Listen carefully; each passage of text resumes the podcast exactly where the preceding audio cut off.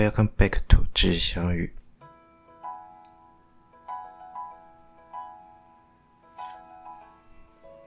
嗨，这一周大家过得如何呢？呃，首先非常要先跟大家说声不好意思啊，嗯，我们接下来我 Instagram 的部分可能会暂停更新一个礼拜到可能 maybe 两个礼拜，因为我下个礼拜呢要去教招啊，没错，就是如果就当过兵的男生就知道，我们俗称回阴间了啊，好，现在不适合讲这种事情，那我们换个说法，反正就是回去坐牢。大概五天的时间，那因为费特大概是一周更新三次关于天文的知识哈。那因为我一直以来这个天文知识其实也占用我大概一天上班不少时间，所以没办法，那我可能就会变成说，因为我还要整理啊，要统整，要思考，可能就会占掉大概我一个两拜一个礼拜到两个礼拜的时间，所以复更可能会在第二个礼拜之后。那不用担心，我 Podcast 一样会持续录音，那让大家有。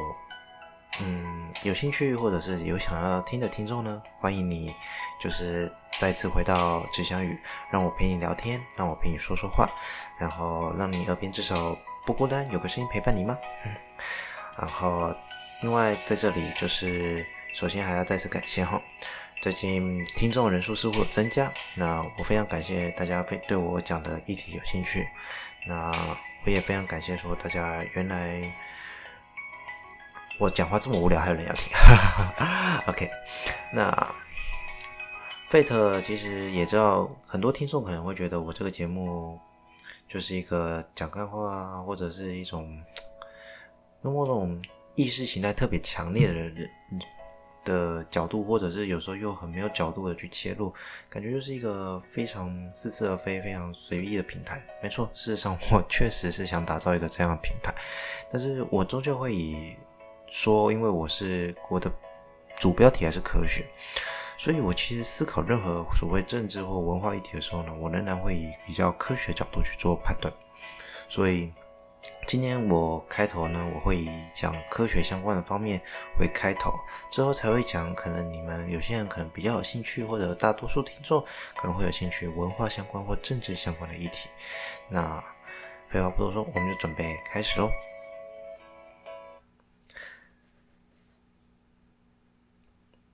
首先，第一个刚开始，我们要先来跟大家报个时候，呃，因为今天时间一样很特别哈，因为 Fate 明天还是要上班，所以我今天没错，我录音时间是现在晚上十点，刚好十点，呃，二零二零九月十一号，大家晚安。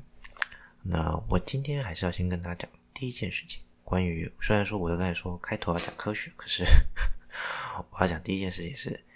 疫情看起来好像还没有完全过去，所以大家记得还是要戴口罩哦。费德因为前就是上个礼拜，因为改录音时间是出去去台中跟我的朋友聚会，那我的大学同学聚会了，所以要搭火车嘛。那聪明人一定都想到，我为什么提醒这一点？就是我忘记戴口罩，然后我就临时在边上买了一个棉布的口罩嘛。就当做电梯，就上了火车，还是要保持社交距离，还是要戴口罩，所以大家不要担心哦。只是因为出门时间太赶，所以 我自己忘记了啊，这点是比较抱歉。那疫情持续在，虽然看起来有趋缓，嗯，疫苗的问题也很大，当然世界各国的疫情没有过去，台湾目前也有很多，好像我们变。病毒输出国，这些议题，种种议题，都是在在显示疫情没有完全过去，所以希望大家就是能够谅解，那就是多配合政府。那最近口罩国家队的信誉似乎也有点问题，但我今天不讨论。我相信政府不管是，就是因为这是一个公共卫生议题，我相信政府会做出最好判断。那我知道民众也很担心，说自己会不会来到不比较品质不良的口罩。那我相信，只要大家睁大眼睛，认真的去看，应该还是会过去的。OK，疫情的部分讲到这里，那就开始我今天想要讲的第一趴哈。我今天讲的科学项目其实是延续我上一周，就是关于所谓天文学家，大家想象中的天文学家哈。那我上次讲到说，你如果想读天文，你可能会走物理，或者是资讯工程，或者相关任何。可能地球科学，如果你真的是纯粹要先从所谓我们如果传统上来讲，你可能会从地地球科学，然后大概看每个学校不同，可能会有大一的时候会有上下学期的天文学的部分去做选修与研读。那我个人当然还是建议你读资讯工程，呃，资讯工程或物理系。那最主要还是以物理系为主，因为天文需要有很多背景知识啊。那我们就来讲讲我。如何走上天文这条路？还有我如何在为什么会这样去做？你推荐你们说去读物理系哈。首先，我其实小时候呢是对天文就已经很感兴趣了啦。那人生绕了很大一圈。我国高中的时候其实成绩不是特别优秀，当时要考大学的时候，第一志愿当然是想考中央的地球科学。其实那时候是想说它是跟天文最接近的。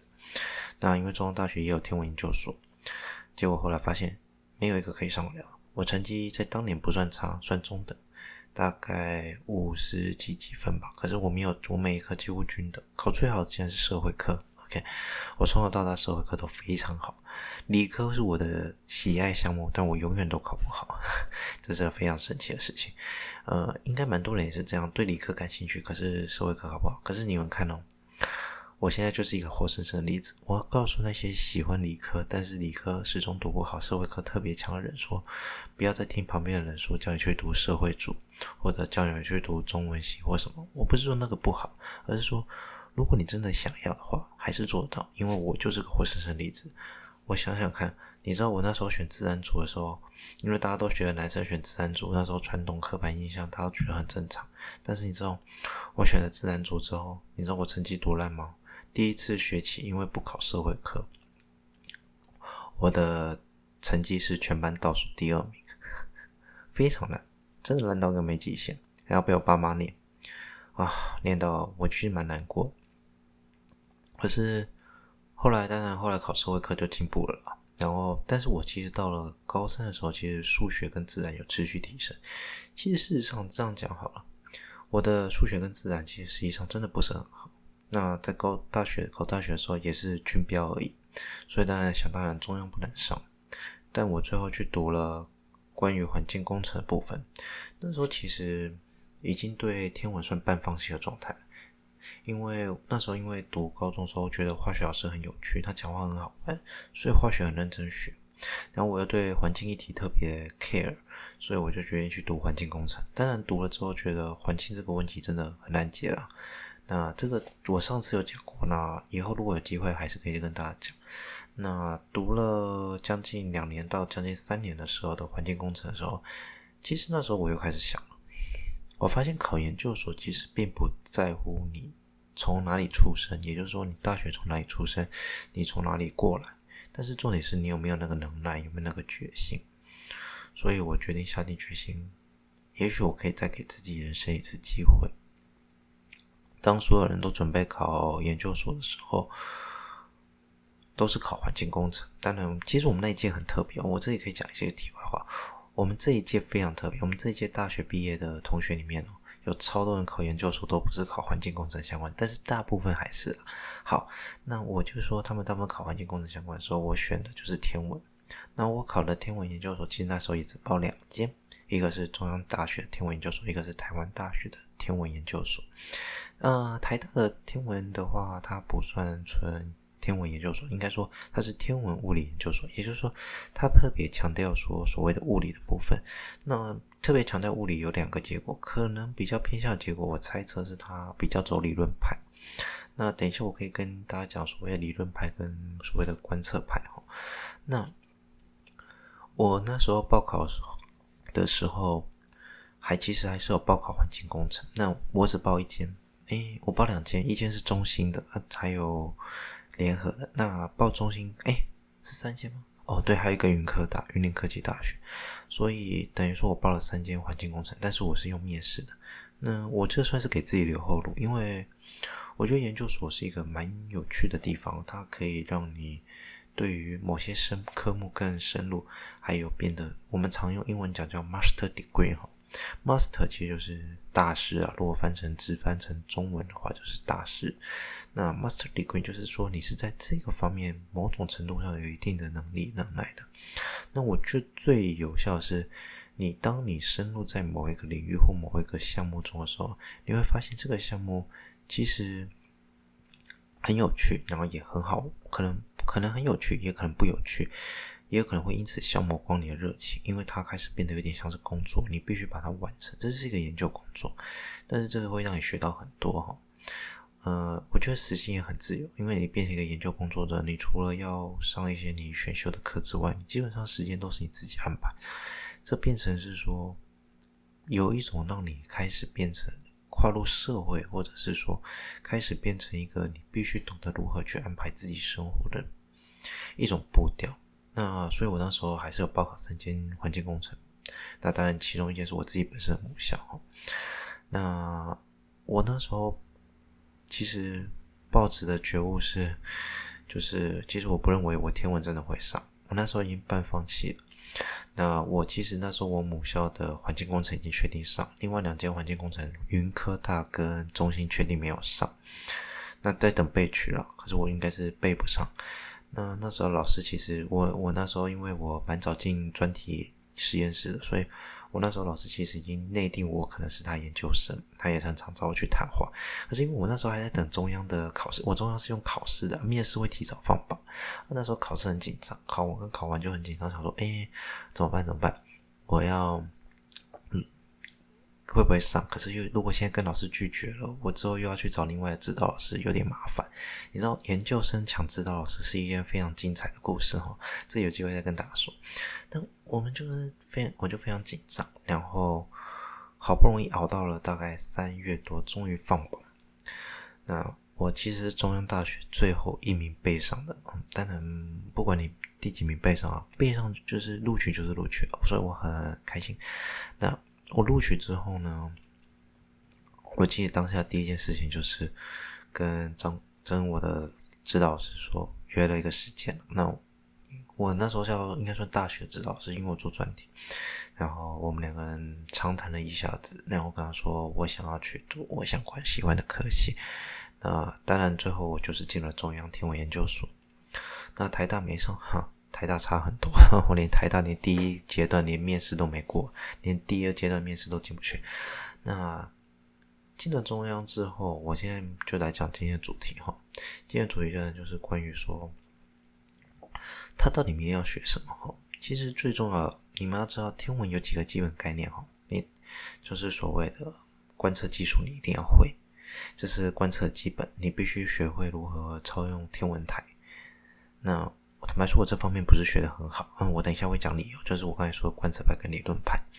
但是基本的概念你还是要有，你要知道望远镜大概的基本观念你要有。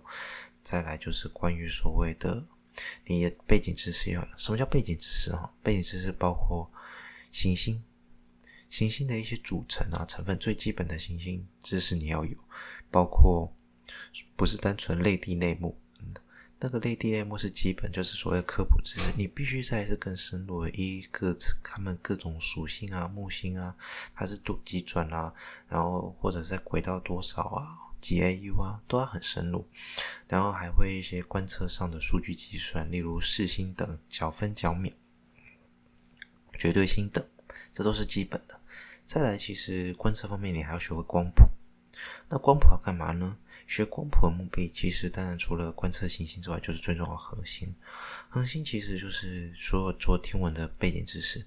那我为什么会选择你们要读物理系呢？因为恒星的整体结构，如果有听看我 Instagram 的科普知识，你应该会知道，恒星的里面的内部结构其实就是辐射、气压跟所谓的我们常讲的量量子世界里面的核融合。它们是一多方角力而形成的一个结构。简单来说，太阳就是一个原子、大量原子以及气体所组成的一个球体。所以，实际上这里面还牵扯到了热力学，那还有很多项目可以讲。所以，恒星是最基本，恒星的知识其实是非常基本的这背景知识。再来就是最最最基本的就是关于宇宙学的部分。宇宙学的一些背景知识你还是要有，例如说有看过意思问的人也都知道，就是宇宙背景辐射这些项目都是非常基本。你们可能就如果有想读天文，你就会知道说宇宙的大尺度跟小尺度的结构，你大概要一些了解。那学完这些基本之后，大部分都会变成是选修课。那选修课就会依照你有兴趣的主题，例如说你想要继续研究恒星，你可能就有恒星演化啊、恒星相关的一些课程，然后很多老师可能会开相关的题目，然后也有可能，如果你对行星感兴趣，可能就有行星科学的科目啊，或小行星，行星科学里面还有小行星哦，小行星跟跟一般的行星。其实是不太一样的，planet 跟 asteroid 是不太一样的。asteroid 是小行星，planet 就是像我们地球这样的行星哈。所以这还有很多科学，所以实际上还有细分。那恒星其实也有细分，所谓的演演化后期的红巨星，演化早期的那个所谓的 b r o t o n star 就是早期恒星了。那还有我们最常见的一些主序星，像太阳目前的阶段。这些都是很细的分布，然后包括如果你要走大尺度结构，就是宇宙部分，你就必须对宇宙的目前我们推测的演化阶段，还有大尺度结构，例如说星系，然后包括黑洞，包括一些有的没有的相关宇宙，他们应该会有的一些结构去做分析。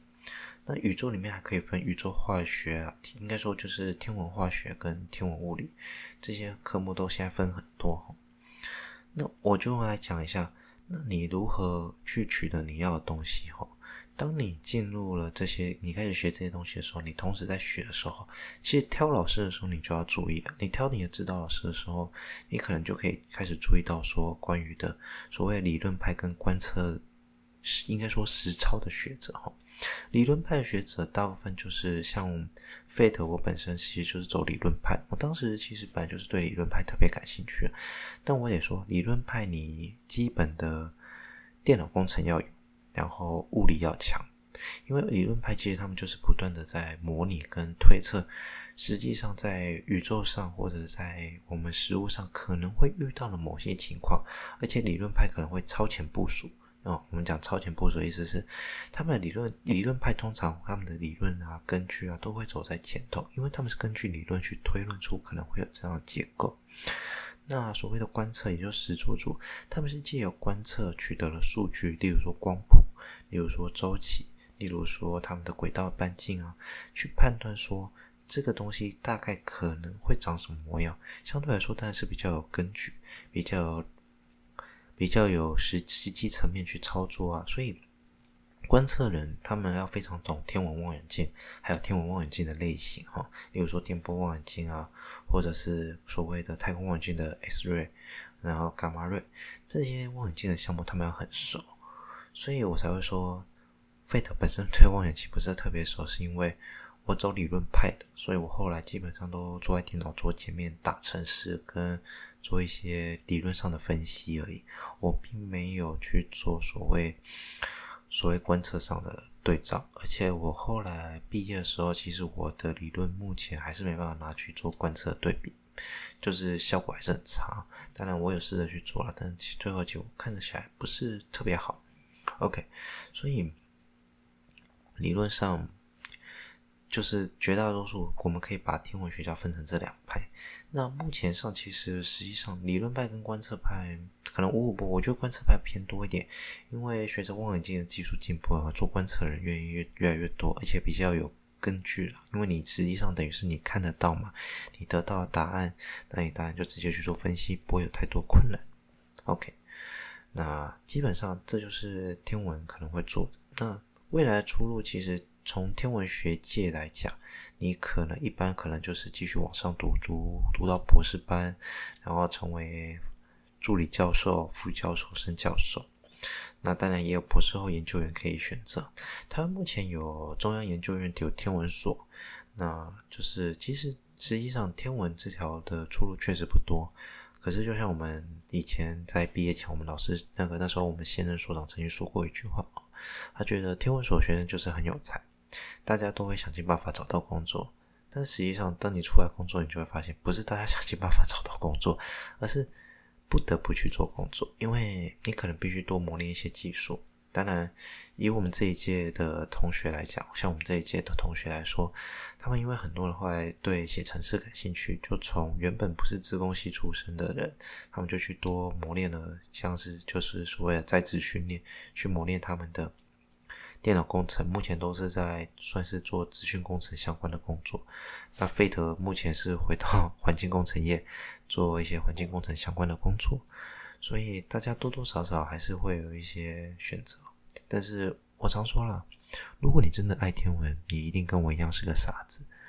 做天文都是傻瓜，我们 总是妄妄想着遥望那片星空，每天就是看着那片星星，仿佛都在诉说着千万年前的故事。不，他们真的在诉说千万年前的故事给我们听。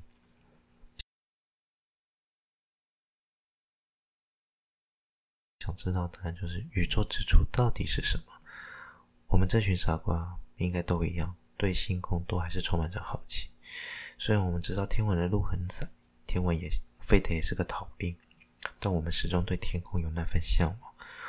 所以我想告诉费德，想做这个科学节目，其实也是想告诉大家，我希望有更多喜欢天文的孩子、天文的朋友们。如果你们够勇敢，我当然这个好像很像说父母强加在孩子身上，但是我想说。天文这条路，很多人还是在走。我很多学长姐很有毅力，去日本、去澳洲、去美国，他们都很认真的持续在天文，因为他们真心喜欢。我们也都是真心喜欢，只是我们可能比较，如果说难听一点，叫实际一点，又或许是我们对梦想不够坚持。但是不论如何，我希望你们跟我们一样继续努力，好吗？诶，等我一下，我好像没录到音。虚惊一场，我有录到音。哦，刚才录音画面突然跑掉，吓死我了。OK，好，那关于天文学家这部分的回忆话题，我们就到这里结束。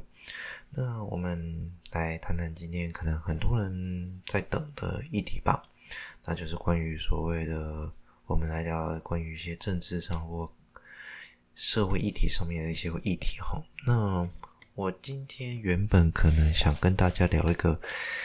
有点在道德边缘的议题啊，我之前也稍微提过，不过我打算留到下礼拜讲。如果下一拜还是有重要议题，可能就继续，因为我觉得这个议题太边缘了，那就是有点在道德边缘线上，我觉得怕影响大家。不过这个议题我们就先不讨论。好，我们今天我们先来讨论关于语言与文化这件事情哈。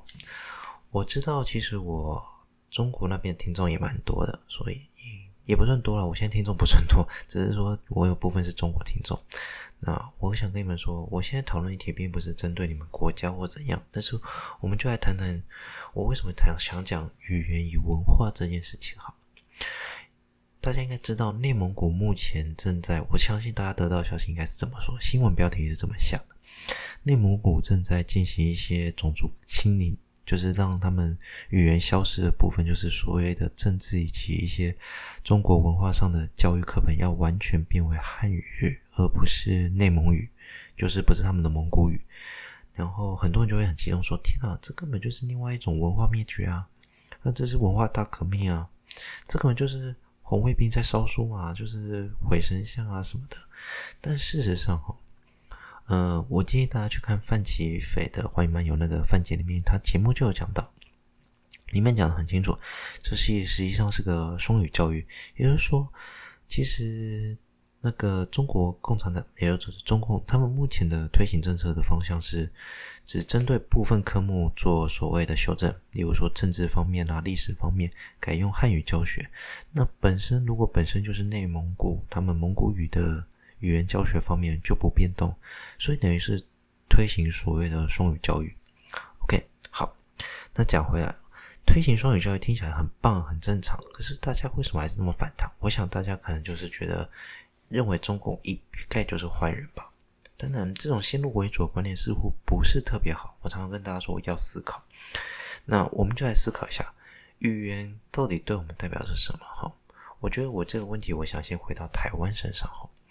台湾其实是以中文为主的国家，大概百分之九十以上都是讲中文，除了目前还有少数的祈祷可能讲着所谓的台湾语，就是台湾威，哈，讲台语，还有所谓的原住民语，然后客语，然后还该诶那个客语我不会讲哈，那会客语的人就自己脑补一下哈。因为我是讲台湾话的，就是台湾话，我讲台语啦，所以我真正无想要讲那个客家人的一种话吼啊，原住民语但不用讲。所以，台湾目前百分之九十以上都是这样讲中文、讲国语的人。那我们有自己的文化，也是取于中文。可是相对来说，还大家还记不记得，在至少从我这个年代开始，我在在国小四年级的时候。国小一二年级推的双语教育是中英文双行，到了我国小四年级的时候，突然多了一门课叫闽南课，就叫咖喱工台语。北部应该是以客语为主，因为北部客家人可能居多，所以为什么我们要推行所谓的母语教育？其实就是所谓的母语教育。为什么？在蒋介石，也就是哦，对啊，叫蒋委员哈，不管，就是蒋介石总统，他曾经讲过的一句话。他就是推行了一个政策，就是就是所谓不在学校里面不能讲台语，只能讲国语。我记得我国小时候，因为遇到一个比年纪比较大的老师哈，啊，其实那时候已经开放了，可是我有一个同学在学校里讲台语，有些臭干辣椒在讲了。那他在讲台语的时候，他发现他被那个年纪比较大的老师制止了。那年纪那个的比较大的老师呢，就跟他说：“哎，你怎么可以在学校讲台语？不准，只能讲国语。”那可能是因为当年那个时代才刚开放没多久，大概可能五六年，所以实际上在老一辈的心目中，其实讲国语变得非常可怕。其实我觉得语言为什么代表文化？哦，当你限制某一个族群的语言的时候，其实你就等于封杀了他的文化，甚至有一种思想控制。那当然，后来为什么会推行母语教育原因，就是因为台语开始变得很重要，大家希望你们开始重视这个文化，不要消失。台湾有很多跟所谓对岸，就是所谓中国啊，我觉得它就是。另外一个国家哈，我们就讲中国。中国他们不一样，虽然同样都是闽南文化，但是台湾走出了自己的路。我们就算讲台语，也跟他们所谓的福建话虽然像，但是也不一样。就像客家话，其实跟所谓的广东话也有点像，还有他们那边的客家人，其实语音也有点像，但是还是会有差别。因为我们分隔了超过数百年的时间，其实实际上大家的语言文化一定有不一样。所以我们为什么会说这是台湾味？因为关公诶。跟后天我也是不讲诶，我可能福建话的台语讲不好啊，台我的台语也不是就练灯诶，但是我很努力，OK，希望大家不要介意。那也就是说，其实。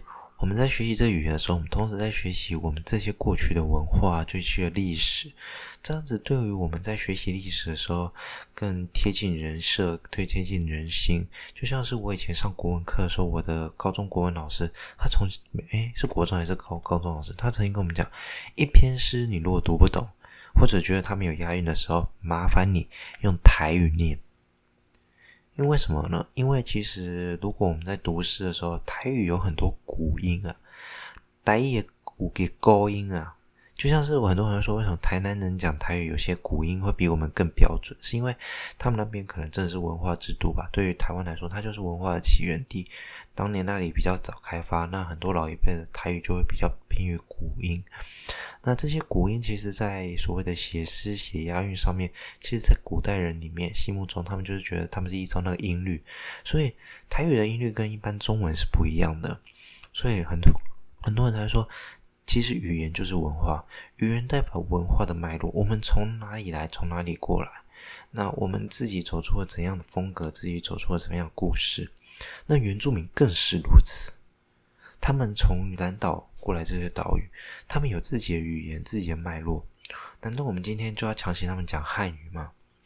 其实目前原住民在教育当中，哈，他们如果在自己的家乡，例如说偏向教育当中，其实他们很加加强母语教学。为什么？因为原住民会讲的话越来越少，那就要扯到一个问题：为什么会越来越少？因为非主流。所谓的主流文化就是一个，其实讲难听一点，它就是强势文化，就是强欺弱的概念。大家都在欺负弱小，因为汉语跟中文是台湾的主流，所以变成说所有人都要学中文。那中文是必须的，但是难道母语的传承不重要吗？当你我不知道现在国高中怎么想，可是像我已经到了这个年纪，其实我真的有注意到，文化在消失的时候，对于来我们来说，但除了时代的悲伤之外，一个感叹。但是的确有些东西或许被迫一定要消失，但是有些东西在记忆里面是不可磨灭的。你还记得你小时候阿嬷买给你冰的时候，一共是台语，他讲的是客语、台语还是原住民语？他买东西给你，跟你沟通的时候是用哪个语言？他跟你讲这份知识，跟你说不要这样做，跟你传达知识的时候，是用台语，是用客语，还是用原住民语？你记得吗？他不会是用中文，绝大多数不会是中文，相信我。也就是说，我们正在失去那个最初我们从哪里袭来的本能，我们连本能都丧失了。你跟我讲进步，我觉得有某种程度上也不是特别好。而且学习一种语言本来就是每一个人的自由，所以我想内蒙古害怕的是，其实他们害怕的是他们的语言种族消失了。台湾为什么要学那些母语？也是怕我们的文化真的被消失了。那就要讲回来，所以汉语是主流，我们也应该尊重非主流。那这为什么？可是为什么中共还是要这样强推呢？原因在于哈，我们现在可以讲一件事情。我为什么会觉得我他们现在出来反对？我觉得有那么一点道理哈。给大家一个数据，一个概念哈。目前内蒙古大概两千四百万人之中哦，他们大概只有四百六十万人是所谓讲蒙古语的蒙古血统。好，那大概占里面的十七趴，里面的四百六十，在在四百六十万人里面，也只有两百多万人，差不多。是真的完全使用内蒙古语在交流还有活动，OK，所以实际上是十七趴里面大概在六十趴，非常小，也就你就是拿零点一七乘零点六，真的非常少数啊，是非常非常少数的族群，差不多就是 百分之一吧。可是大家想哦，如果今天把两千四百万人拿走，只有那四百六十万人就合理。我为什么举这个例子？因为这两千四百万人绝大多数都是移民过去的，他们是从中国其他外省、外地移民到那边去，所以实际上内蒙本来就没有那么多人。拜托，蒙古是游牧民族呢，哪来那么多人？你跟我骗笑诶，全部都是汉人移居进去的。而且，我觉得为什么会内蒙古会那么反弹，是因为。中共其实，在内蒙古实施的跟新疆实施的文化灭绝，是有一种很过分的一个方式，是他主他主张汉蒙通婚跟汉乌维吾尔族通婚，那是有点半强迫。我觉得那个有点半强迫，就是虽然鼓励是好事，但是促进文化交流，可是，在某种程度上，它就是一个把强势的主流带进非主流里面，这种伤害力其实很大。慢慢的，下一代像我们这一代，我还会讲一点台语。我的下一代，我觉得他一定连一句台语都讲不出来。你懂那种感伤、那种难过吗？所以文化正在消失，所以他们才会觉得，哎，这个问题很大。那我们再来讲讲，那其他国家他们到底怎么处理这件事情的？哈，其实坦白说，哈，我今天要举一个例子。我要再举除了内蒙以外，除了台湾以外，另外一个国家例子是马来西亚。呃，我有个朋友是马来西亚人，如果我印象中没错，他应该是这样说我说：如果有马来西亚朋友可以跟我反驳或拒绝一下，就是可可以跟我说我讲错。但我记得他这样跟我说，他说其实，在马来西亚有分两种学校，一种就是所谓的华人学校跟马来西亚的学校，也就是说，很因为马来西亚华人也不少。那马来西亚人占多数，大概是六成到七成的马来西亚人。那华人大概是两成到三成，但是他们有分学校。那你要说华人学校里面就讲中文吗？哦，当然是这样，没错。但华人的学校就不用学马来西亚文吗？错，华人学校要学马来西亚文，因为你必须要学会马来西亚文。可是华马来西亚人的学校要学中文吗？要。他们也要学中文。所以实际上，马来西亚的这个国家，他们其实是实行双语教育，而且实行的非常彻底。虽然进入的学校系统不太一样，然后可能升学制度也不太一样，但是问题是，他们的双语教育是两个国两边都在实施。马来西亚人要学会一点中文，不然你怎么你二三十趴的人都不用沟通。你不用做工作，你办公室里面搞不好有华人诶，你不用跟他沟通。然后华人进马来西亚六七十趴人，你不用沟通。你老板如果是马来西亚人，你不用跟他讲话。他们实行了非常非常强烈的文化融合，所以马来西亚人的华人他们讲话会有个口音，可能是马来西亚腔，我们常讲马来西亚腔。除此之外，他们会有些特殊用语是结合了马来文跟中文的。我觉得这个文化融合就很好。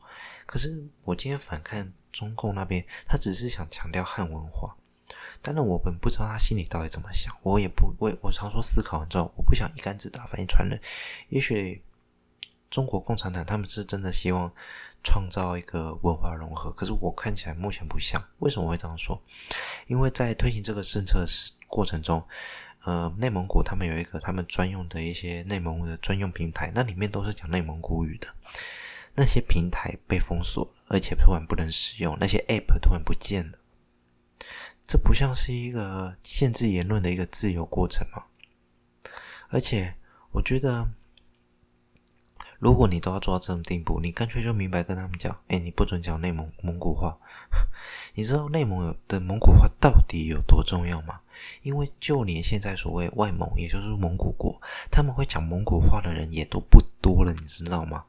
所以实际上，蒙古语真的真的非常重要，它已经快是绝种的文化。你如果连这一点点文化都没有保留住，你如何称得上泱泱大国？如何称得上是尊重文化、尊重自由？中国民中华人民共和国宪法也讲到要保障人身自由，你们的人身自由在哪里？你们的言论自由在哪里？我觉得这件事情值得我们大家去深思。我当然还是要说一句，我没有觉得他们这个政策有不好的地方，实施双语教育很好，但是双语教育要真的实施，而且希望他们能够听众民众的声音，大家可以开会，大家可以讨论，不要说只有你们在实施，你们一句话就要强制实施，而是大家要把这个问题拿出来开放讨论，而不是让他们一直走上街头。然后你们又一直要压迫他们的话，这样大家对你们的形象也不好，这是很值得思考的问题。不管在哪个国家，台湾这几年也都非常强调所谓的文化教育、语言教育。马来西亚更不用讲，他们有多么害怕自己的文化消失。马来西亚语还有很多很多他们属于他们自己的文化语言，他们都在学习，大家都在学习。你当然，我得不能不说，马来西亚的华人跟马来西亚人实际上还是都会有冲突，但是语言慢慢消渴，然后互相包容对方的文化，我相信这才是真正的道路。所以希望大家都能够好好思考这个问题。OK，那今天的 Podcast 差不多就到这里结束了。那还是要再次强调，我下礼拜 Podcast 一样会进行。那可是 Instagram 可能就没办法更新，因为我要去教招哈，就是返回到部队里面去做一些训练。OK，那希望大家对这一集的节目，如果任何问题呢，都可以到我 Instagram 上面，Instagram 上面跟我留言讨论。那我也非常感谢大家持续听我的节目。那不管你来自哪里，只要你有心，都欢迎加入这个我们这个讨论的大家庭里面。那。我是费特我们下周见，拜拜！祝大家愉快的一天哦。哦，对了，节目一样礼拜六上映，哼，希望大家不要错过，拜拜。